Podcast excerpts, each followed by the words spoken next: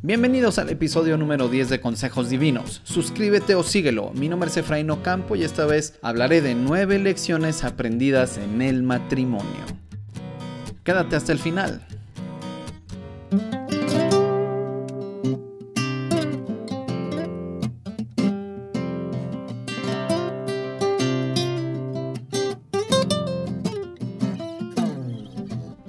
Hola, ¿cómo están? Gracias por acompañarnos al episodio 10 de Consejos Divinos y bueno, estamos celebrando en este podcast porque hay una visita muy muy especial y eh, esa visita se llama Paola Rojo. Bienvenida, preciosa. Hola, buenos días, gracias, esposito.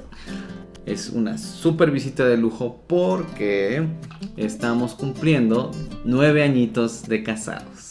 Así que bueno, hoy es nueve lecciones, nueve años. Vamos a contarles en este podcast cuáles son las nueve lecciones que hemos aprendido en nuestros nueve años de casados. Y bueno, vamos a empezar con la primera y la primera es sobre las finanzas. Oh, sí. Qué tema sasazo. Vamos a empezar ya con, con todo, ¿no? Las finanzas es un tema tabú en muchos matrimonios cuando damos consejería. Híjoles, es un tema realmente casi casi prohibido tocar y bueno, hemos aprendido algunas lecciones, ¿no? Así es, y es una apertura eh, que debemos tener para que identifiquemos si hay alguna fuga, si hay algún hábito eh, que no, no, no, nos lleva a cuidar el dinero. Y, cuando descubrimos esto es cuando llegamos a la conclusión que no son dos dineros, dos presupuestos, es un hogar, un presupuesto, un dinero. Así que esa es una de las lecciones que aprendimos desde el primer año cuando platicamos que traíamos en deudas y sí teníamos que poner orden y fue muy padre entender que en efecto juntos es mejor y, y un dinero en el hogar siempre debe eh, caracterizarnos para que vengan eh, mejores decisiones en ese tema.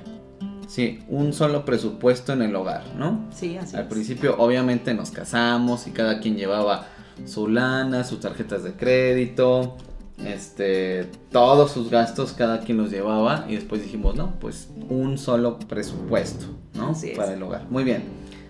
Y el siguiente tema es el tema escabroso de los conflictos. ¿Cómo hemos aprendido a llevar los conflictos? Bueno, en primera lo que aprendimos es que toda situación es un conflicto y no porque te pongas a pelear con la persona, sino que es un conflicto porque, por ejemplo, el desayuno. ¿Qué quieres desayunar, Pau? ¿no? Tú quieres una cosa, yo quiero otra. Entonces tenemos que platicar, comunicarnos, negociar. Hoy se me antoja esto y llegar a algo, ¿no? Correcto. El conflicto eterno será playa, bosque, playa, pueblo. ¿no? Sí, o sea, la elección. ¿A dónde vamos? A, la playa. Saben que me conoce, me encanta la playa. Y Pau siempre quiere ir a la playa. Siempre. siempre tiene que ver playa, por lo menos en la vacación anual pero Efra no sonríe mucho. Entonces buscamos alguna otra opción en ¿no? estos paseos en pueblo, en ciudades, en bosque. Efra ama el bosque. También yo, pero si me ponen a elegir, sí, elijo playa. Entonces ese es un conflicto Año con año lo hemos platicado, año con año.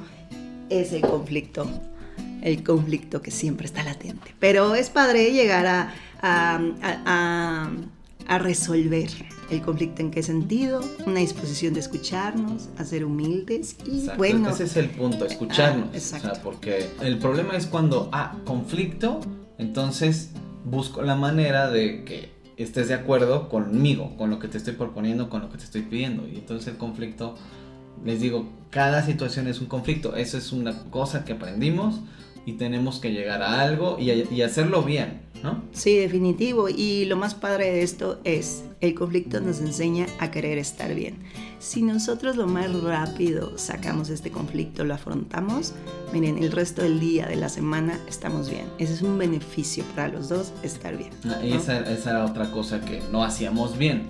Cuando llegaba algo en lo que querías opinar porque no estabas de acuerdo, híjole, pues no quiero pelear por evitar la pelea o por evitar una discusión, deja tú ya una pelea, por evitar una discusión, entonces le dábamos la vuelta al asunto, pero ¿qué pasaba después?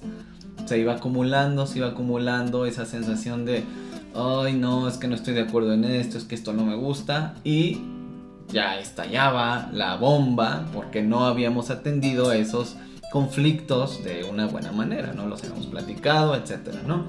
Esa fue una lección del conflicto. Hay otra lección también muy importante que es la del tiempo. tiempo. El tiempo, este el beneficio que tenemos en el matrimonio de la organización del tiempo es pues que hay tiempo para todo. El beneficio es este, estar juntos en cada una de las áreas de, que tenemos en nuestra vida y es una, una oportunidad para platicar qué queremos hacer que queremos hacer en el día, en la semana. Y es padre, ¿no? Eh, saber qué viene, porque en esa medida cada uno actúa, ¿no? Si hay tiempo para estar eh, comiendo o desayunando, si se puede compartir algún alimento del día, bueno, en, esto, en esta eh, contingencia estamos compartiendo todos los, los alimentos del día, pero es em, este, esta bonita oportunidad de también estar juntos. Y estar juntos no me refiero a, ya estamos juntos mientras estamos lavando los trastos. Y mientras lavo los trastos estamos juntos. No, hay, eh, eh, me refiero a este tiempo en donde puedes apagar la luz, escucharse cómo, cómo nos sentimos, ¿no? ¿Qué hay, ¿no? En nuestro corazón, si hay alguna ansiedad, hay algún pensamiento, ¿no? Entonces eso es muy bonito. Esa fue una lección aprendida muy fuerte porque al principio, en nuestro primer año de casados, no convivíamos casi por nuestros horarios, pero eso lo vamos a hablar en otra lección. Este, ahorita vamos a hablar de la lección de las expectativas. Uy, esa fue una lección dura porque todos tenemos expectativas sobre la otra persona, ¿no? Yo hago esto, ah, porque estoy esperando que la otra persona haga esto otro. Entonces, pues no, así no funciona. Aprendimos que adiós expectativas. ¿Quieres una relación sana? ¿Quieres una relación buena en tu matrimonio? Adiós expectativas. Así es. Sí, no, no esperar, no tener eh, esta idea de voy a esperar que Efra lo haga, voy a esperar que el otro piense en mí, voy a esperar que no es tú toma la iniciativa y que finalmente sabes que el hecho de procurar al otro, ¿no? Tú vas a estar bien, él va a estar bien, qué padre que el otro esté contento, ¿no? Porque estás tú tomando una iniciativa que casi siempre ronda en el pensamiento, pues es que el rol de él es hacer esto. Y no, aquí no es de roles, finalmente el hogar es de los dos. Y qué padre es que podamos sumarnos los dos para tener un, lindo espacio. Hacer las cosas por amor. Sí, definitivamente. no voy a hacer esto para que tú entiendas que, a ver, yo quiero que hagas esto otro. No, no, es, yo hago esto por amor. O sea, voy a hacer, a hacer tu desayuno porque quiero hacerlo. No para que, ah, pues tú agarres la onda y a ti te toca la comida o la cena, no. Si no se cumple esa expectativa, pues vas a estar de malas, vas a, empezar a guardar resentimiento en contra de la otra persona, etc. O sea, las expectativas no son buenas en ese sentido. Y claro, si tú amas, pues las expectativas de la otra persona se van a cumplir, ¿no? Así de sencillo. Así de fácil, muy bien. Y bueno, esta, esta siguiente lección pues es eh, en cuanto al tema de lo sexual. Cuando yo quiero el otro no, ¿qué tal? ¿No les ha pasado eso? ¿Qué, hacemos en ese momento? Pues bueno, eh, pues, de inmediato hay que tomar ¿no? un cambio de actitud y lo hemos platicado. Y, y es eso, es yo quiero, hoy tú no, o no te veo con la disposición, oye, pero ya, ya lo dijiste, ya lo hablaste, oye, porque pues eso de espero que me lea mi expresión, eh, mi actitud, mi disposición, las expectativas, pues no va a pasar nada, ¿no? Entonces sí, cambia la actitud, es, ok, ahora le vamos a generar, ¿no? Ese, ese tiempo en el aspecto sexual. Sí, a veces eh, cuando no coincidimos eh, en horarios, pero está este deseo, o a veces yo estoy muy cansado y, y, Pau así como que, oye, ¿qué onda, no? Y yo, no, estoy muy cansado, el clásico estoy muy cansado, me duele la cabeza, lo que sea. Entonces, por ejemplo, en mi caso yo agarré la onda de decir, a ver, o sea, esto es una cuestión de actitud, esto es una cuestión de disposición, y eso cambia todo, de verdad. O sea, el simple hecho de decir, quiero agradar a mi esposa, cambió mi actitud y, eso cambia la relación bastante. Así que esa es una lección muy importante aprendida. Y la siguiente lección, la sexta lección, es la de reinventarnos. Esto estuvo, estuvo, estuvo muy padre porque los que nos conocen eh, saben que pues éramos periodistas. Entonces Pau trabajaba en una televisora muy importante y nuestros horarios, ella trabajaba durante las tardes, noches, llegaba a la, medianoche, yo trabajaba en la, mañana, mediodía, tarde, entonces eh, hacíamos relevos, carreras de relevos en la casa y entonces este realmente eso no nos estaba llevando a ningún lado, estábamos conviviendo poco, pero decías, pues ni modo de dejar mi chamba pues, porque es lo que hay, ¿no? Claro, sí. Y un buen día, Pau me dice, ¿sabes qué? Este, en mi día a día estamos conviviendo poco, este, quiero tener más tiempo para buscar a Dios, quiero este, tener un tiempo diferente, pero eso implica cambiar de trabajo, eso implica reinventarme y pues este pues los dineros y todo, ¿no? Entonces Sí, definitivo. La, e, esta decisión no es fácil, ¿no? El de emprender algo de cero. Y no sabía que, que venía, no sabemos qué venía en ese tema, pero eh, el tener claro que tienes el apoyo del esposo, el que, bueno, vamos a construir juntos lo que sigue, ¿no? Eso, eso la verdad me dio mucha tranquilidad y paz porque pues bueno, empieza la preocupación y ya que ya solo hay un ingreso para la casa y así, pero eh, gracias a Dios, ¿no? Nos mostró el camino hacia dónde seguir en la parte laboral y profesional, pero siempre teniendo muy claro de que tenemos esos dones y, y talentos que podemos, ¿no? Poner al servicio de muchísimas cosas, de muchísimos proyectos, de muchísimas personas. Y bueno, ahora eh, que vean eh, esto de perseguir eh, una de las siguientes lecciones, ¿no? De perseguir en equipo los objetivos también, vamos a, encontrar qué más hay, ¿no? Ese plan hermoso que tiene Dios siempre y que tú al principio no sabes qué es, ¿no? Pero el, de reinventarnos e incluso todos los días, y, y, seguimos ahora como emprendedores haciéndolo, es, es una de las lecciones que hemos aprendido en este tiempo juntos. Sí, y la verdad es que, bueno, eso nos da pie a hablar de la siguiente lección, que es la de, como decía Pau, perseguir en equipo nuestros objetivos.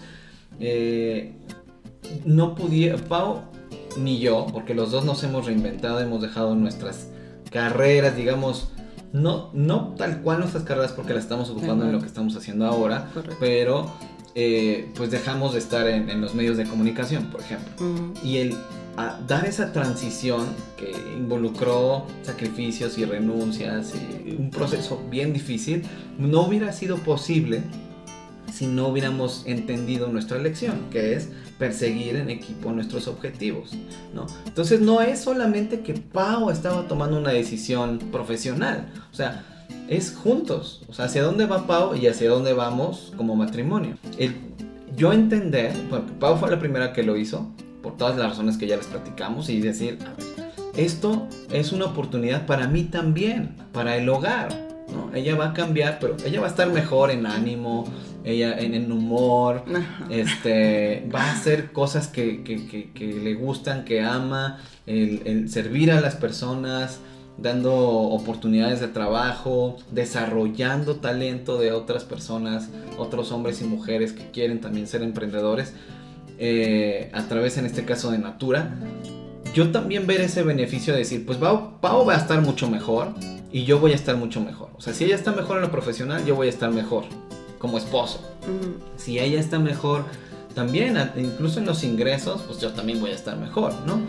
Y, vamos a tener ahora tiempo, más tiempo para compartir, este, juntos, que era mucho lo que nos faltaba. Ella va a estar mejor con Dios en lo espiritual, pues yo también voy a estar mejor. Entender eso, que no solo es la otra persona, ¿no? Igual yo, cuando hice el cambio, este, a, dedicarme de lleno a restaurar ministerios y bueno, pues hacer otras cosas como dar clases de español o de redacción y estudiar ahora la maestría en consejería. Todo eso ha sido un reto también para Pau. Pero también un beneficio mutuo. Este, y estamos haciendo lo que queremos, lo que más nos gusta, y, Dios nos está proveyendo y nos está favoreciendo. Y nuestra relación es mucho mejor. O sea, también eso, sin la ayuda del otro, eso no hubiera sido posible, ¿no? Sí, muchas gracias. Sí, es. Eh, me gustó esa parte que dices. Eh, me, me miró muy fijamente mi esposo, que está mucho mejor este, esta etapa de nuestros días. Bueno, el siguiente reto es el que, pues, que Dios nos uniera, ¿no? Porque normalmente en los matrimonios, cuando te ves como, ah, yo soy Efraín y ella es Pau, y entonces ella va para un lado, o para dónde va ella, o para dónde yo voy, aunque somos dos personas distintas, con, con temperamento diferente, con objetivos propios, ¿no? Este, pero que Dios nos une, eso ha sido una lección padricísima. Sí, y es eh, simplemente saber que así como Dios nos ha amado, así, ¿no? Amamos al otro. Y, y no es, es solo lo que yo quiero para mí, es lo que yo quiero para los dos, para que estemos bien los dos, para sonreír los dos, para estar de ánimo bien los dos, ¿no? ahora que hablemos de humor. Es, de eso se trata, ¿no? Eh, el entender que Dios tiene eh, ya un plan en el matrimonio y es lo que está sucediendo, amarnos. Sí, pero aquí también el punto es que a veces no nos vamos a poner de acuerdo. Ah, no, sí, definitivo, porque es estar buscando nada más eh, eh, lo que yo quiero en ese momento, ¿no? Yo, yo eh, tengo un, un, plan o un, este, un, sueño incluso solo pensando en mí y no estás tú, ¿no? Claro, ese, ese es el, lo profundo de vivir el matrimonio en Dios. Así es, y no fue una lección fácil de aprender, porque el entender que Dios nos une significa que reconocer las diferencias de la otra persona. es, Pau es diferente, Pau es otra persona, pero al mismo tiempo somos uno.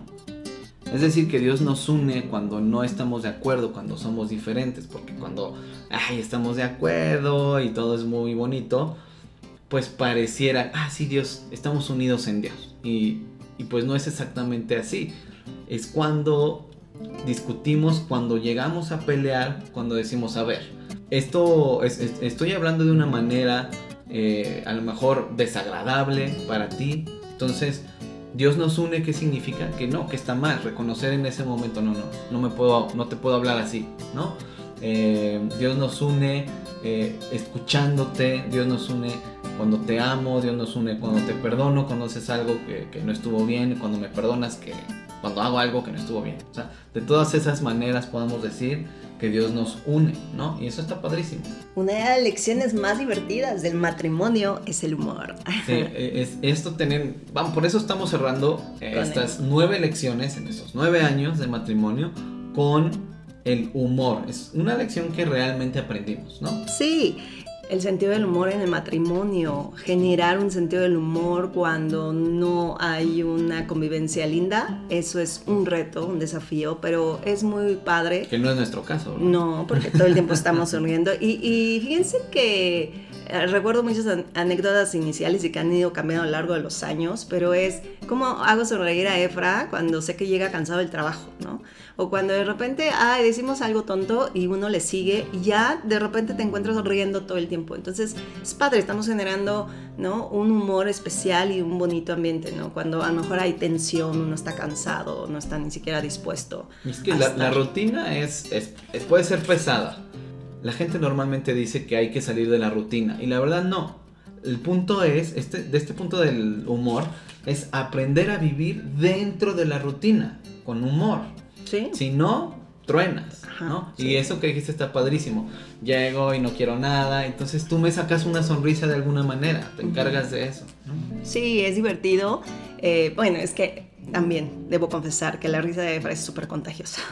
Entonces también es padre encontrar ¿no? que, que, eso está siendo algo benéfico para la convivencia. Así que en verdad el sentido del humor que esté presente, aunque no queramos, en verdad yo se los digo, pues, dale la vuelta a esa actitud y emprende, emprende algo con él para reír. Y también es muy importante comprender que la otra persona se vale que no tenga ganas se vale que hoy, ahorita no, no quiero, no tengo humor de reír, no tengo humor de estar súper bien, se vale.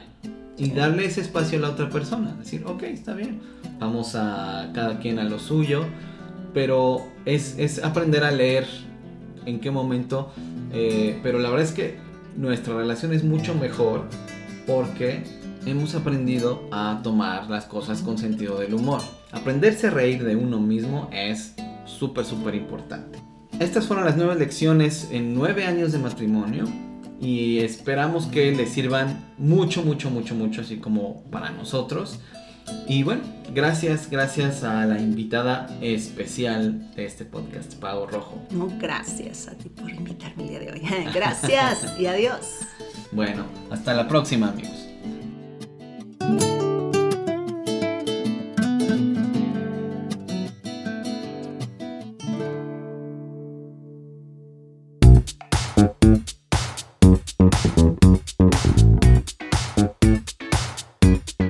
Aprende tus lecciones en el matrimonio y cuéntame cómo te va. Seguimos en contacto en Efraín-Campo en Twitter, en Restaura Ministerios en Facebook o escríbeme a contacto arroba restauraministerios.org. También te veo por allá en mi blog. Este fue el episodio 10. Quiero que te quedes en mi podcast porque lo que vas a escuchar en Consejos Divinos te será útil. Eso es todo en esta ocasión. Hasta la próxima y recuerda, seamos siempre y en todo el brazo extendido de Dios.